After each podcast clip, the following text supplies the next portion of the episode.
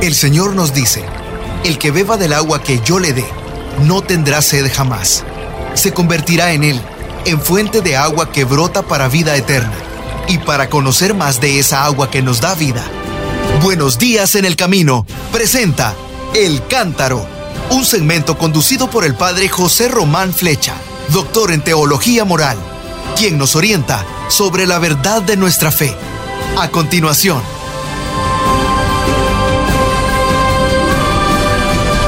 Queridos hermanos, queridas hermanas, buenos días nos dé Dios.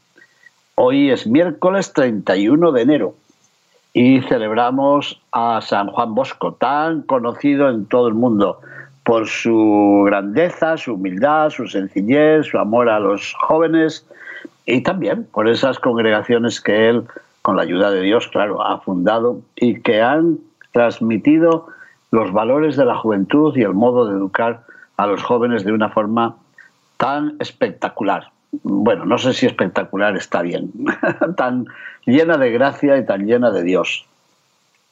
En el oficio de lecturas que rezamos los sacerdotes, religiosos, religiosas y muchísimos laicos, en el breviario, en el oficio de las lecturas de hoy encontramos una carta de San Juan Bosco a sus hermanos que es muy interesante sobre el modo de educar a los jóvenes.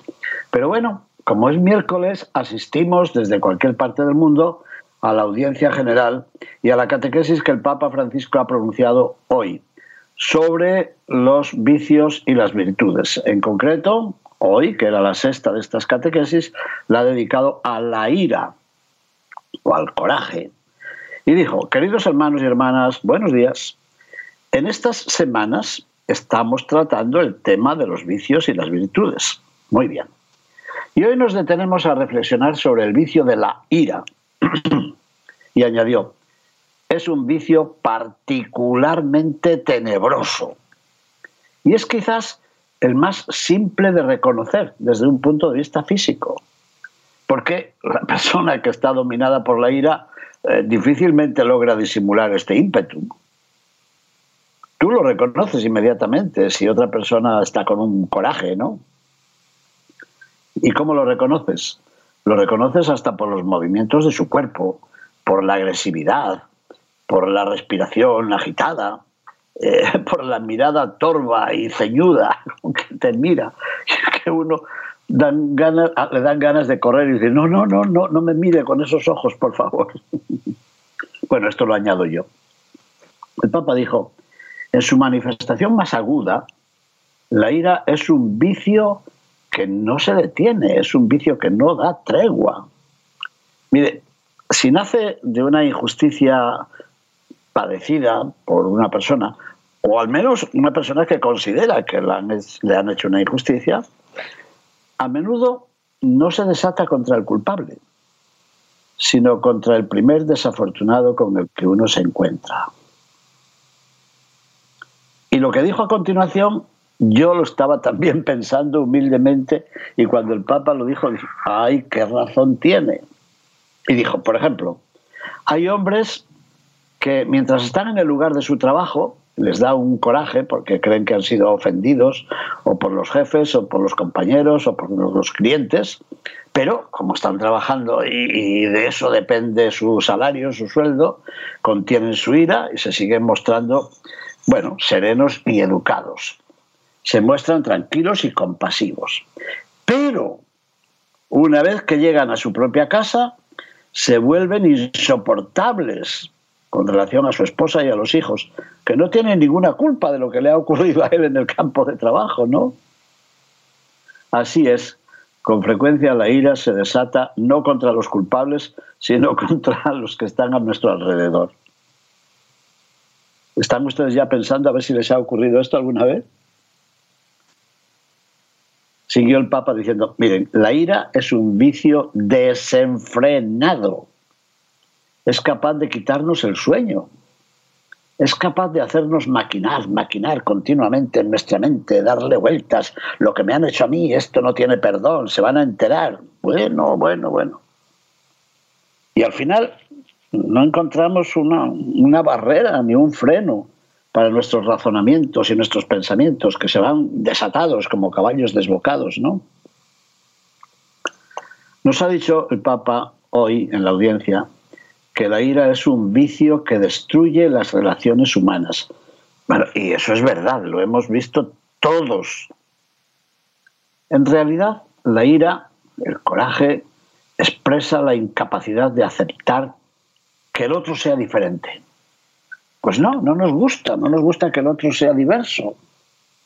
Especialmente cuando las decisiones de la otra persona difieren de las nuestras. Decimos que somos tolerantes, pero no es verdad. Lo estamos viendo en el campo de la política, bueno, en mi país y en el de usted y en todos.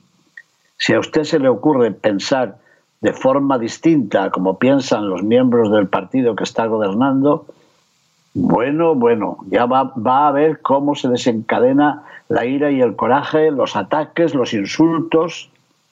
Qué terrible.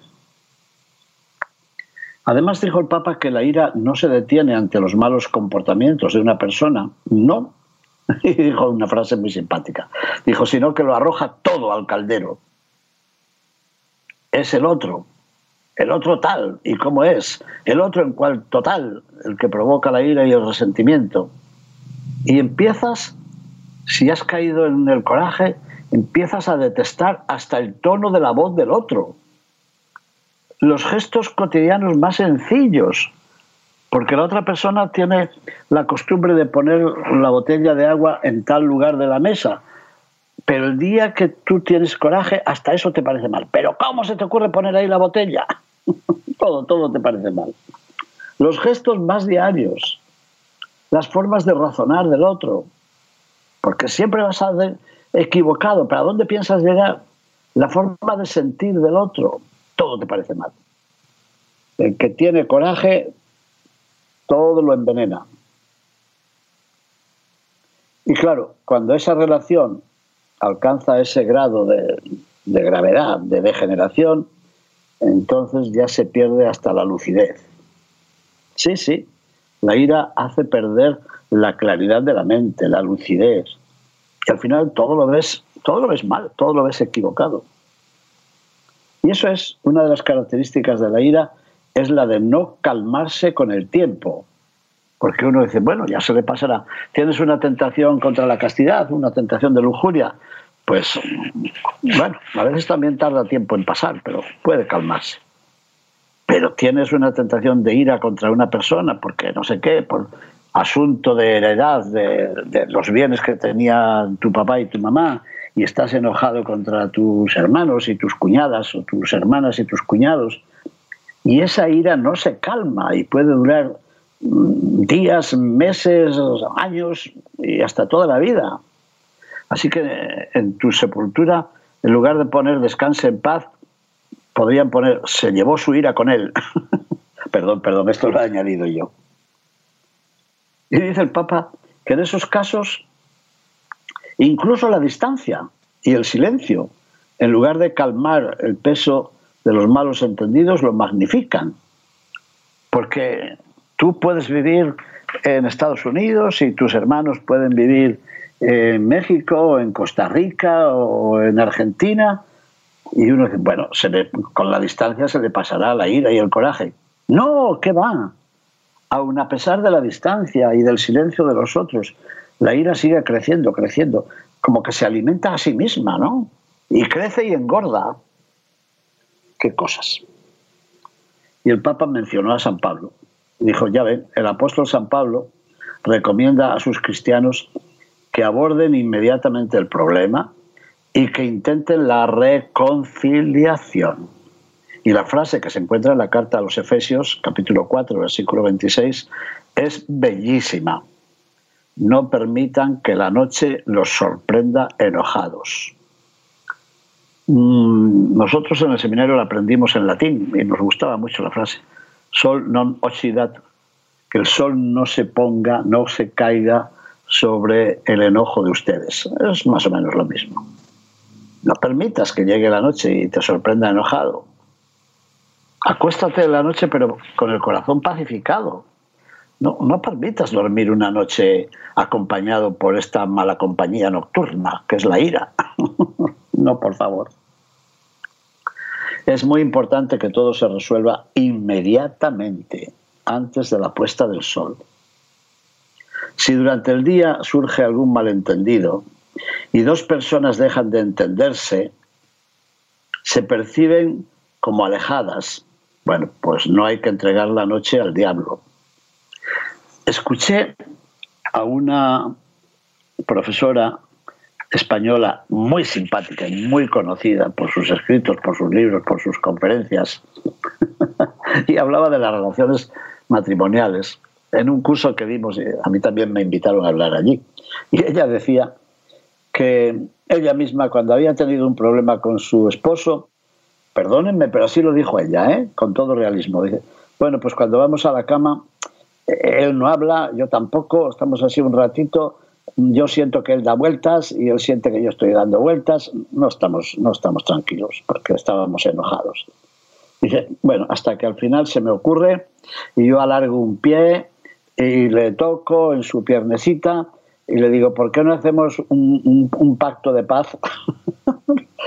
no se imaginan cómo se reía todo el mundo en el salón, porque seguramente que todos tenían alguna experiencia semejante. bueno, pues ya lo saben. Si durante el día surge algún malentendido y dos personas dejan de entenderse, percibiéndose de pronto como alejadas, no hay que entregar la noche al diablo. ¿Por qué? Pues por lo que decía aquella profesora, porque el vicio nos mantendría despiertos en la oscuridad, rumiando nuestras razones y además pensando que los errores son terribles, pero no son míos, los errores son del otro. Es ella la que tiene la culpa, yo no. Y ella está diciendo, es él que no cambia, no quiere cambiar, no quiere, es, es tan testarudo como era su papá, es terco como su abuelo. Y así es. Ay, Señor, cuando una persona está dominada por la ira, siempre dice que el problema está en la otra persona. Siempre. Nunca es capaz de reconocer sus propios defectos, sus propias faltas. ¿Por qué? Porque la ira eh, consiste en eso. ¿Cómo, si tiene tanta ira, cómo va a decir la culpa es mía y solo mía? O la culpa es 50-50, mitad cada uno. Bueno, a continuación, el Papa recordó la oración dominical. ¿Saben cuál es, no? La oración dominical, en latín, dominus significa Señor. La oración dominical es la oración del Señor. ¿Y cuál es la oración del Señor? El Padre Nuestro. Y dijo el Papa, en el Padre Nuestro, Jesús nos hace orar por nuestras relaciones humanas, porque son un terreno lleno de bombas, un terreno de minas. Es un plano que nunca está en equilibrio perfecto. En la vida tenemos que tratar con personas que están en deuda con nosotros, es verdad. Pero del mismo modo, nosotros no siempre hemos amado a todos en la justa medida, ¿eh? no somos tan inocentes. A algunos no les hemos devuelto el amor que se les debe. Pensemos en tantas personas que son incapaces de amar a su papá o a su mamá. Aunque el papá y la mamá sean ancianitos y estén casi a punto de morir, y ahí tienes a Pepito y a Pepita que no perdonan a su papá porque una vez no le sonrió, porque una vez le castigó y le guardan rencor eterno. Pero ¿a dónde vamos a ir a parar? Y dijo el Papa, mire, todos somos pecadores, ¿eh? todos, todos, todos, todos. Y luego habló como un economista, dijo, todos tenemos la cuenta en números rojos, no lo olviden. Por lo tanto, todos tenemos que aprender a, perdonar para ser perdonados. Eso lo decimos en el Padre Nuestro. Padre, perdona nuestras deudas o nuestras ofensas como nosotros perdonamos. Perdona como nosotros perdonamos, como nosotros. Padre, perdónanos al modo como nosotros perdonamos. Pero si tú no perdonas a los demás, ¿con qué cara vas a decir al Padre Celestial eso? Perdóname como yo perdono. Dirá el Padre Celestial, pues sí, si fuera a perdonarte a ti como tú perdonas a tu cuñado, a tu cuñada, estarías bueno. Y añadió el Papa, las personas no están juntas si no practican también el arte del perdón. Claro, siempre que esto sea humanamente posible. ¿Y qué es lo contrario a la ira? ¿Cuál es el remedio para ir a la farmacia y comprar un remedio contra la ira? Pues dio cuatro remedios, pero en el fondo es el mismo. La benevolencia, bene significa bien y volo significa querer. Benevolencia es eh, el buen querer hacia el otro. Segundo, la amplitud de corazón. Mm, la amplitud de corazón en clase también se puede llamar la magnanimidad. Magno, en latín significa grande, pues corazón grande. Tercero, tercer remedio, tercera píldora, la mansedumbre. Y cuarta, la paciencia. A ver si me acuerdo de ellas. Benevolencia, amplitud de corazón, mansedumbre y paciencia. Muy bien.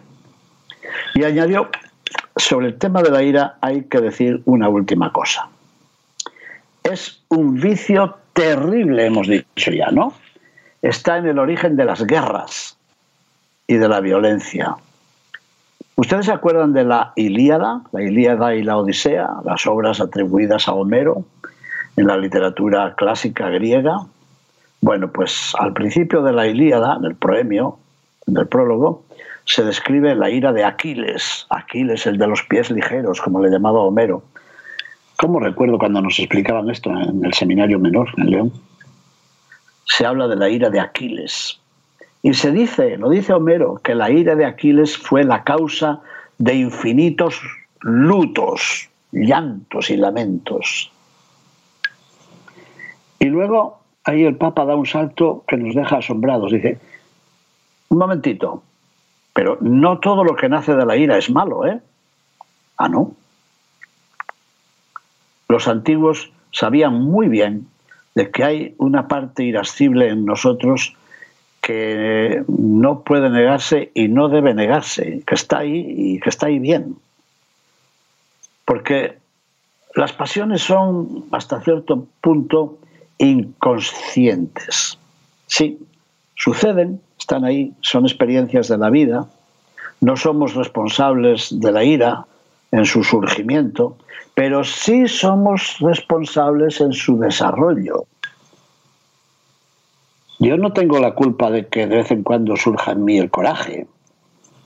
En mí también, ¿eh? sobre todo ante algunas medidas políticas, gentes que están permitiendo no solamente desastres económicos, sino medidas terribles contra la bondad, contra la moralidad, pues surge en mí también la ira, en mí, en mí, ¿eh? que les está hablando ahora.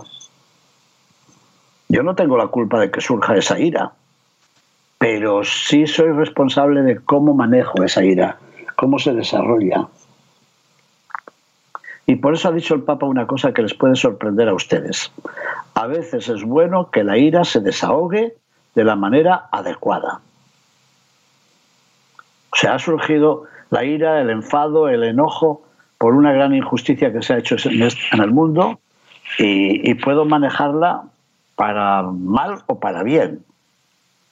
Y dijo él, mire, si una persona no se enfadase nunca, si una persona no se indignase ante la injusticia, si no sintiera algo que le estremece las entrañas ante la opresión de un débil, de una niña, de un bebé no nacido, entonces significaría que esa persona no es humana y por tanto no es cristiana.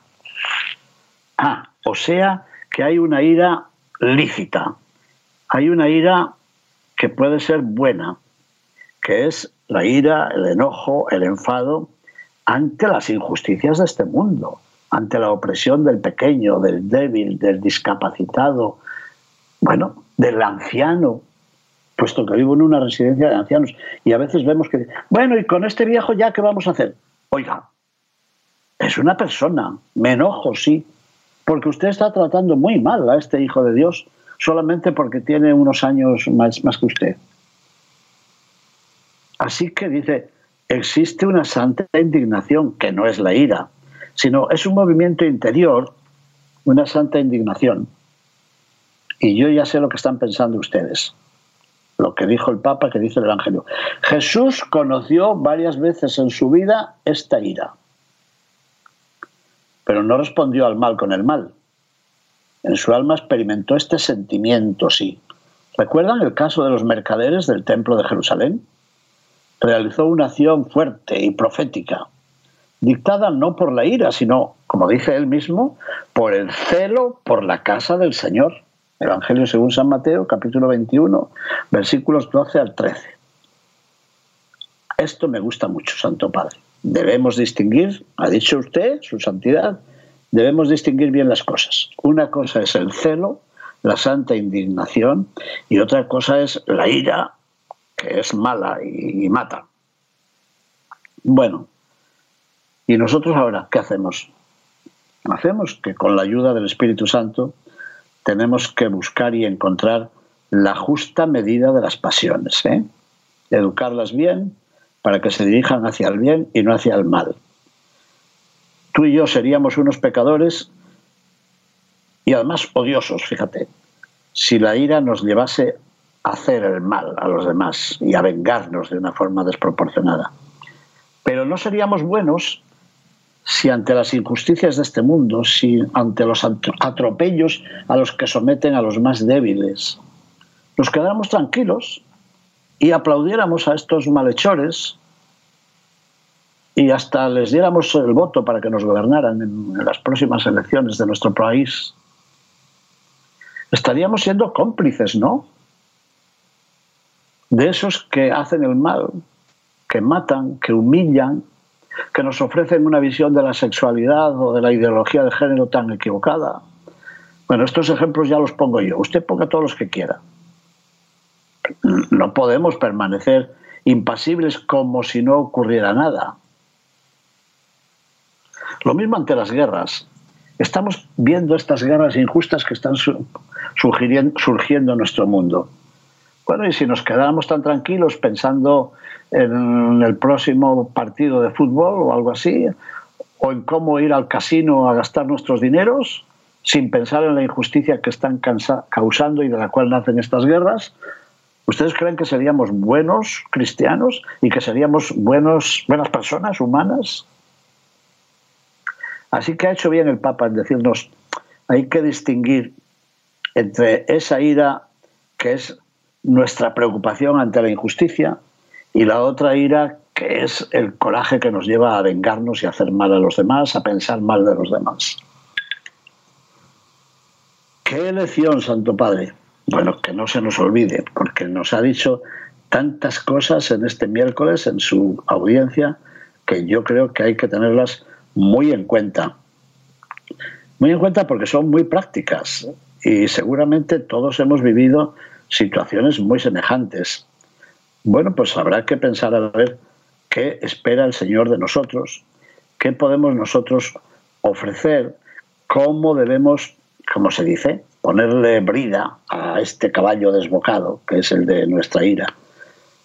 Deberíamos preguntarnos a ver cómo reacciono yo ante los males de este mundo, ante eso que yo creo que son ofensas a mí mismo, porque me humillan, porque yo quería ser de otra manera, qué sé yo.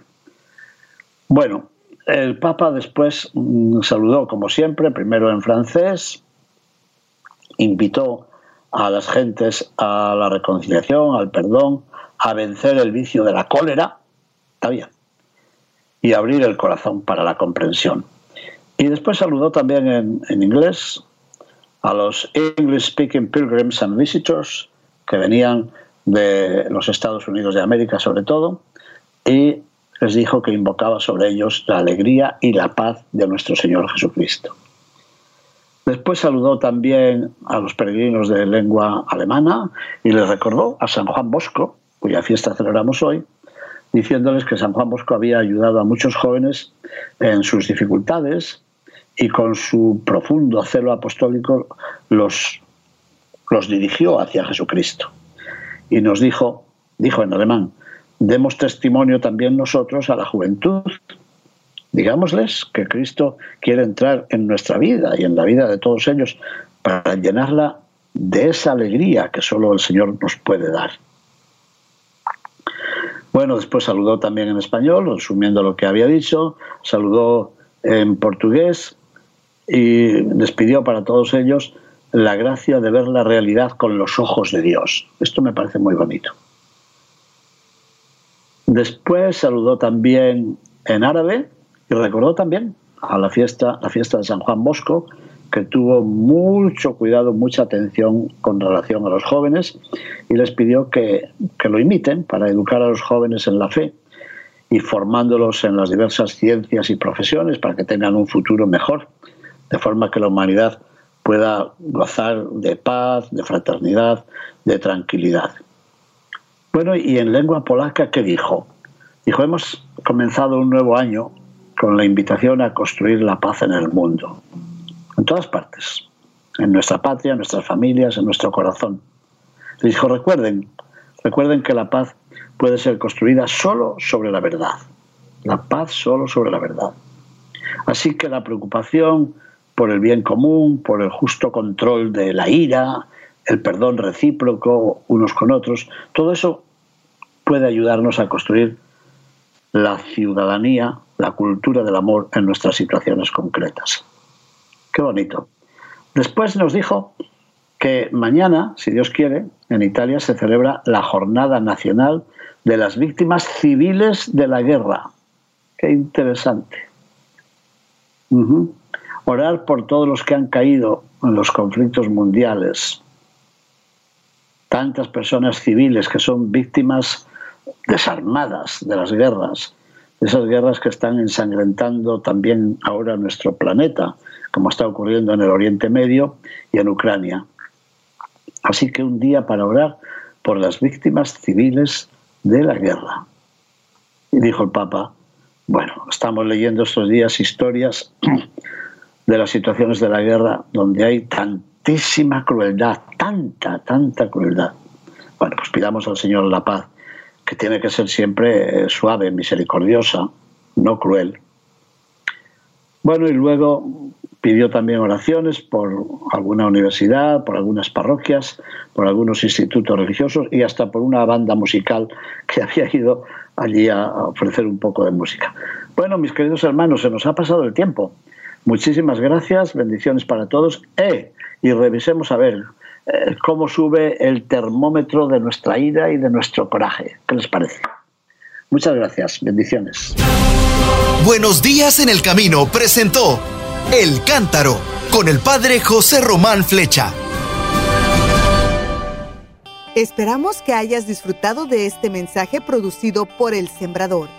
Si resides en Los Ángeles y a sus alrededores, Recuerda que puedes ver la programación de ESNE las 24 horas al día a través de la señal abierta digital en canal 56.2 y por la radio. También nos puedes escuchar y ver por medio de la aplicación ESNE en tu celular. Búscanos en las redes sociales y en nuestro canal de YouTube como Noel Díaz ESNE. No te pierdas la gran variedad de mensajes y artículos religiosos para el crecimiento de tu vida espiritual. El número de nuestras oficinas es el 773-777-7773 y puedes visitarnos por internet a elsembrador.org. El Sembrador Nueva Evangelización. Gracias por ser parte de esta gran familia.